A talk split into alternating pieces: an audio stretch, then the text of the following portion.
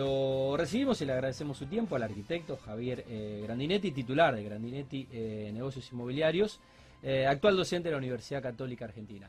Javier, tanto tiempo de, aquella vida prepandémica en lo que fue la fiesta de 10 años de la familia Borgonovo y M2 Desarrollos, que, nos conocimos personalmente, más allá de tu largo recorrido en el rubro. bueno, y esta, esta presencia y esta visita que te agradezco. Sí, es verdad, mucho tiempo, parece, mucho tiempo. Esta pandemia nos, hizo prolongar los nuevos encuentros. Hoy crucé a, una amiga de, mi ex mujer y la verdad no la conocí. Está más linda, pero, pero no la conocí, hace mucho tiempo. Eh, que no la veía. Es que aparte el tiempo, los barbijos, las distancias, es como que... Sí, y bueno, ahora tenemos una semanita una semanita primaveral, pero la semana pasada que andábamos emponchados y, disfrazados con gorros y bufandas y demás. Bueno, y mucho tiempo decías también, eh, tu primera inmobiliaria, y me recordaba eh, Gabriela, eh, fue inmediatamente al lado... Pegado a la radio. Si te, si, te, si, si te pregunto la dirección, ¿te acordás? Eh, 35... Es impar, es la ayuda que te da. Sí, sí, sí, 35, 37, 35, 37, no, pasa que se me. Acá estamos 35, 19, pero es el frente de Radio Vorterix eh, y el teatro es, es, muy, es muy ancho. Pero bueno, an, o sea, viniendo por Salta, mano derecha, antes, de lo que es el complejo Vorterix. Bueno, ahí, ahí arrancaste. Ahí arrancamos, esa fue el, y en el 78 se abre la inmobiliaria. La abrió mi, papá. Y, Yo estudié arquitectura en el entrepiso, dibujaba y ahí me fue entrando la pasión viendo lo que pasaba abajo, ¿no? Claro. Eh, eh, ¿Te apasionaba la arquitectura y después te empezó a apasionar eh, los bienes raíces o cómo, cómo, cómo fue ese, esa relación? al principio no lo podía como explicar y después con el tiempo, dando clases, este, encontré cuál era la conexión que era más que lógica. O sea, cuando una persona necesita una solución habitacional y viene un arquitecto, yo lo primero que hago es una entrevista, veo cuáles son tus necesidades, cuál es tu, necesidad expresiva también y tus posibilidades económicas. Y a partir de ahí que, diseñamos el programa, nos ponemos a proyectar una alternativa de solución. Y la inmobiliaria me ampliaba esa posibilidad de soluciones. O sea, yo tenía la opción, una vez hecho el programa, de, entrevistando a mi cliente, de buscar en el catálogo de, de oferta que tenía mi papá, de inmuebles, y darle una solución más rápida. Si esa solución no, se adecuaba totalmente a ella, hacía un híbrido que era, te conseguimos la casa y yo la modifico. Y si no se daba, actuaba el arquitecto. O sea que creo que el negocio inmobiliario es una extensión de la arquitectura. Ahí va. Saludo eh, a nuestro amigo Andrés Gariboldi, eh, eh el actual presidente de, COSIR y bueno, amigo, amigo del programa también. Supongo que amigo de años. Eh, muchísimos años, muchísimos años que lo conocemos. Bueno, gran abrazo para él. Em, ayer, eh, no, el, el, martes diste una. El martes por la, por la. no sé a qué hora Argentina. Eh, a las nueve de la noche de acá. Nueve de la noche Argentina. Em, bueno, no, no, no pude. No pude verla, pero bueno, tengo un poco el temario eh, de, de, lo que vamos a charlar. Em, Javier, y bueno, hablar un poco del presente, de la actualidad, es inevitable tener que hablar de la pandemia. Eh, pero al mismo tiempo es eh, pensar si, puede ser, a, partir de esto, a raíz de esto, el origen eh, de nuevos productos inmobiliarios o nuevos negocios, porque creo que es una frase china de, de, donde nos llegó el virus, que toda crisis ofrece oportunidades. Totalmente. Y que la parte negativa ya la sabemos y lamentablemente lo que se perdió no se puede remediar en, cuanto, a vidas humanas, pero eh, bueno, ¿qué, hacemos con esta crisis y qué hacemos con esto que nos está pasando? Buena pregunta. Eh, vamos a tratar de resumirlo la charla, pero básicamente lo que yo decía es que el mundo ha sufrido eh, muchas pandemias en forma sucesiva. Y cada una de, de, esas pandemias globales han generado cambios en la apropiación de la población del espacio físico, con lo cual generó cambio en el urbanismo y la arquitectura. Sí esto es inevitable, o sea, un equilibrio se rompe y tenemos que ir a la búsqueda de un nuevo equilibrio. Lo que pasa que muchas famoso veces paradigma. Exactamente. Lo que pasa es que muchas veces cuando vos estás transitando la crisis es muy difícil ver el final del camino. Vas viendo algunas cosas que van a pasar, que son superfluas, que se van a cambiar, pero hay otras que son las permanentes, que en el primer momento no la ves. Son cambios profundos que se van dando en el comportamiento y en las necesidades que empezamos a ver la solución eh, bastante después. Yo contaba todas las... Ya avanzada la película. Claro. En esta charla contaba las distintas pandemias, ¿no? De, desde la Edad Media, pero básicamente la más importante para que tengamos en cuenta es la última, que fue la gripe española. La gripe española, de características similares a esta pandemia, se produce en el año 18 y la crisis económica, el cambio de paradigma total, se produjo en el 30. Sí, 12 años después. O sea que esperemos que hayamos aprendido, no termine de la misma manera, pero sí que va a haber cambios y no necesariamente negativos. O sea, los cambios son negativos en la medida que vos te sigas aferrando a la realidad anterior. Esta nueva normalidad llegó para quedarse. ¿Qué cambios produce la arquitectura? Estamos viendo primero una, una, propia, una necesidad de espacios intermedios exteriores, en los pH, mucho más marcada. Yo les contaba en la charla que para muchos de nosotros, la casa en realidad era un lugar para dormir. Durante el día nosotros estábamos fuera de nuestra casa. O sea que la, apropiación del espacio vivienda, si bien se tenía en cuenta un montón de ambientes, era en el ocio, en los fines de semana o a la noche. De golpe, cuando te encerraron, vos tuviste que vivir tu casa todo el día. Y tuviste que trabajar en tu casa. Tu percepción de tu vivienda fue totalmente distinta.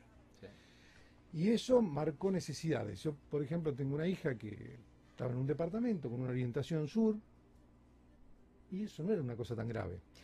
Y cuando digo que no era tan grave, tampoco se traducía en el valor una diferencia muy grande entre la orientación norte. Ahora, después de la pandemia estuvo un mes sin ver el sol. Y dice, papá, no quiero saber nada con orientación sur. Claro. O sea que estos cambios, que en algunos casos van a ser profundos, van a generar un cambio de paradigma de producto y de precio relativo de los productos. Que eso es lo más importante. ¿Qué fue lo que pasó con el valor de los inmuebles, al menos, no sé, en Argentina, no sé cómo habrá sido el resto del mundo? Eh, bueno, ¿y, qué pasará con el mercado?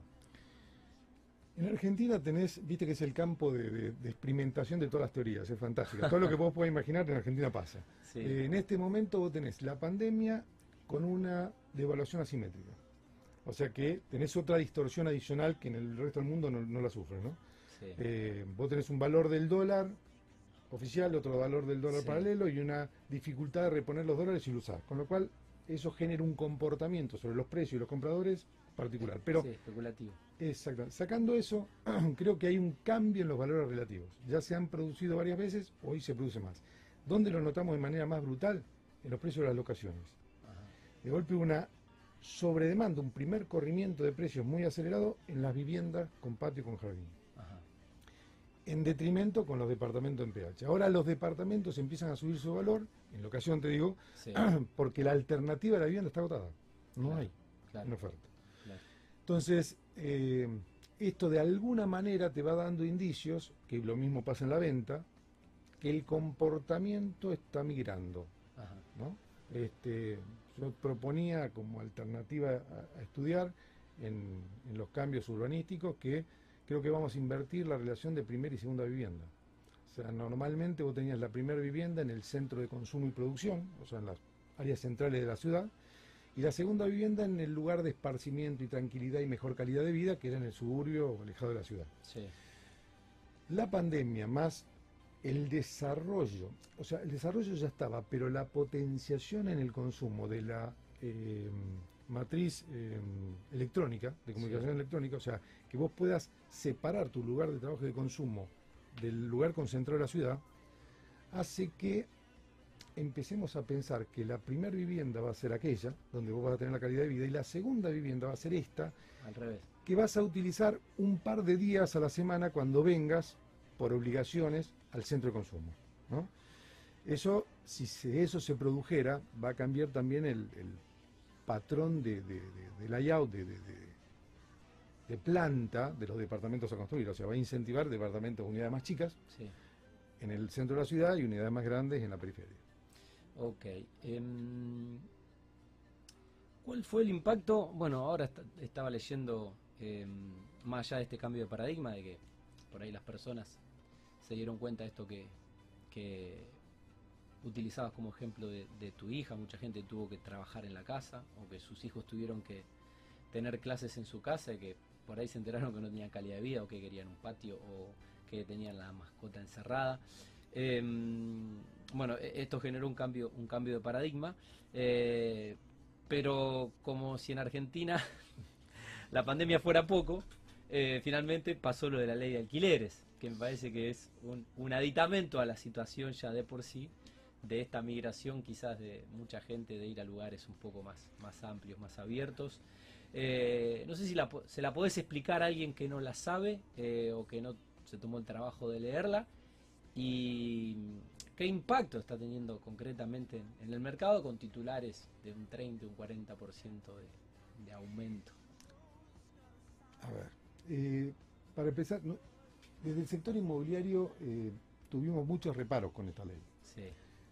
Hasta el año que se sancionó, el 2019, que me acuerdo de una reunión de la Federación Inmobiliaria, resolvimos no hablar más. Porque era muy loco, ¿no? Esto de que nosotros, eh, nuestros mayores temores eran porque podían perjudicar al inquilino y el que se enojaba con nosotros era el inquilino. Claro. Porque pensaba que defendíamos la otra posición. Claro. Entonces dijimos, es momento de callarse. Eh, creo que lo que nos pasa en Argentina, a nivel general, en, esto se ve en particular, es que diagnosticamos mal, diagnosticamos muy superficialmente, diagnosticamos con titulares. O sea, cuando queremos cambiar algo, eh, es como que con el titular de un diario eh, tomamos las decisiones. Y normalmente el que toma la decisión no es el que está metido en esa realidad. Para salir nosotros del escenario principal, fíjate lo que pasó en la pandemia. O sea, algo totalmente grave al principio, por el temor, dejamos esto en manos de los que sabían, que son los epidemiólogos. Pero después empezamos a opinar todos, ideologizamos la pandemia y economistas opinaban sobre la pandemia, este, políticos opinaban. Cuando tenían que opinar los que sabían, que pocos sabían, pero medianamente estábamos estudiando. Eh, en todos los sectores pasa igual. Por eso, permanentemente tenemos que hacer leyes que rectifiquen leyes anteriores. Claro. Entonces vos fíjate lo que pasó en, la ley de alquileres. El 90% del diagnóstico fue errado. Primero se dijo, y mucha gente compró, había que hacer una ley porque no había ley de alquileres. Eso es mentira. ¿Pero por qué es mentira? La ley de alquileres, que estaba vigente hasta hace cuatro años, se redactó en el gobierno de Alfonsín. Y fue tan buena ley que nos permitió pasar la hiperinflación de Alfonsín, la hiperinflación de Menem, el 2001 y toda la crisis posterior al 2001. Y el mercado funcionó, porque era una ley muy sabia, muy sana. Tan sabia era la ley que cuando modificamos el Código Civil y el Código de Comercio, que un código se hace para 90, 100 años, se derogó la ley porque se incorporó al código. Claro. A un año y medio de vigencia del código, dos años de vigencia del código, modificamos el Código Civil.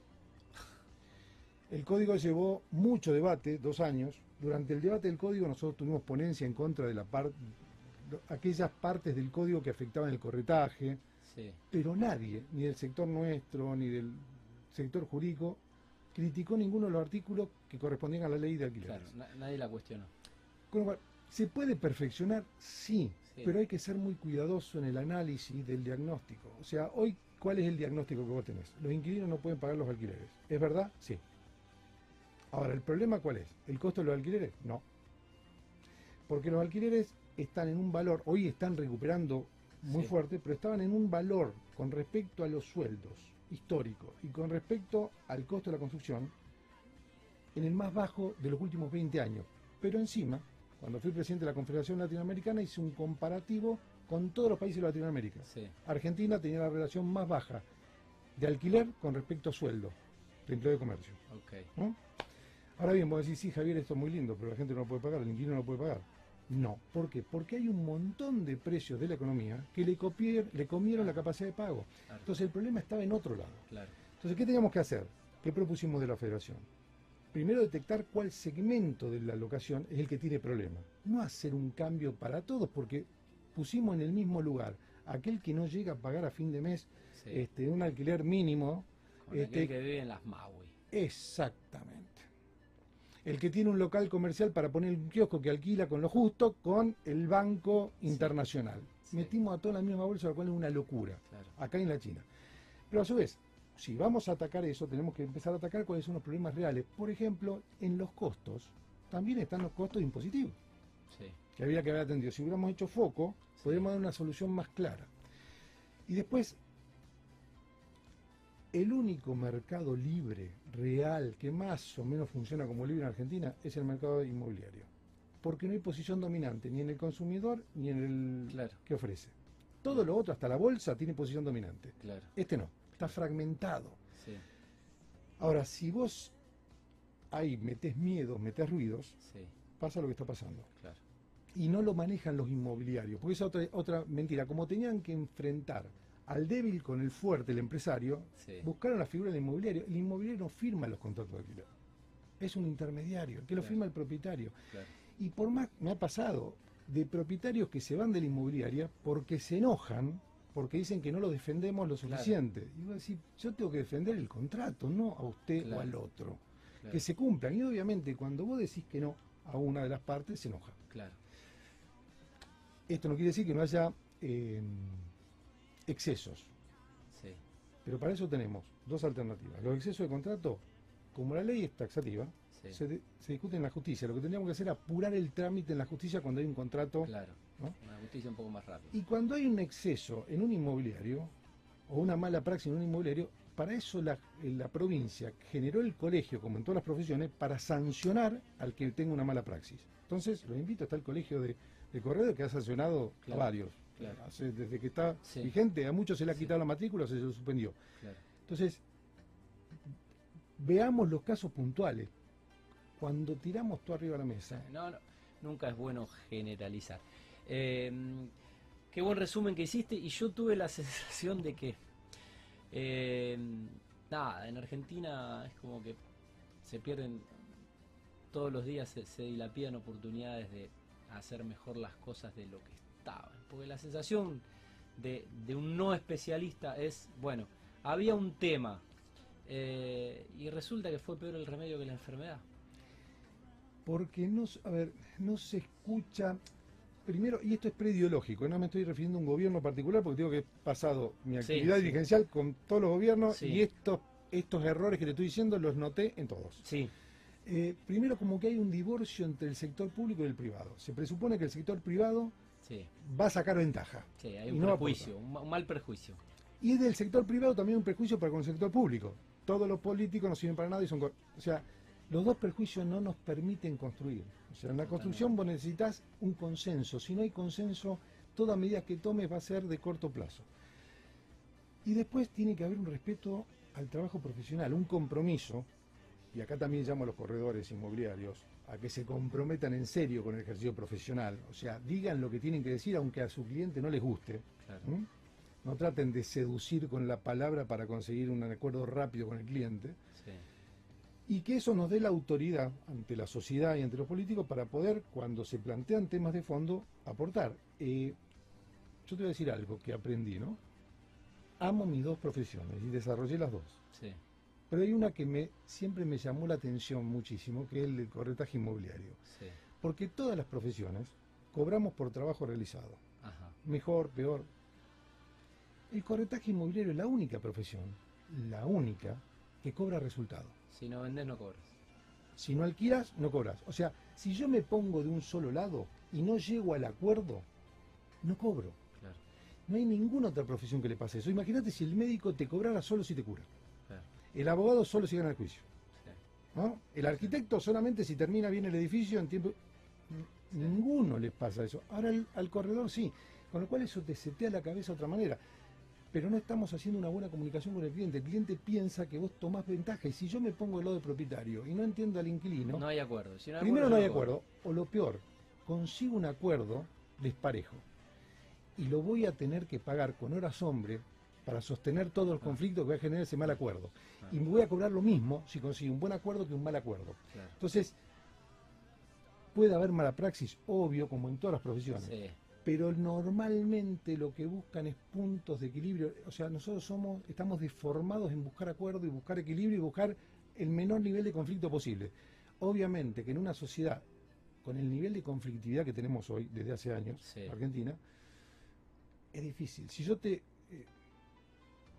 eh, hubiera grabado una charla que tuvimos en, la oficina nuestra hace tres años con las chicas que están en el área de, administración, yo dije, prepárense y nos estamos preparando permanentemente a solucionar conflictos.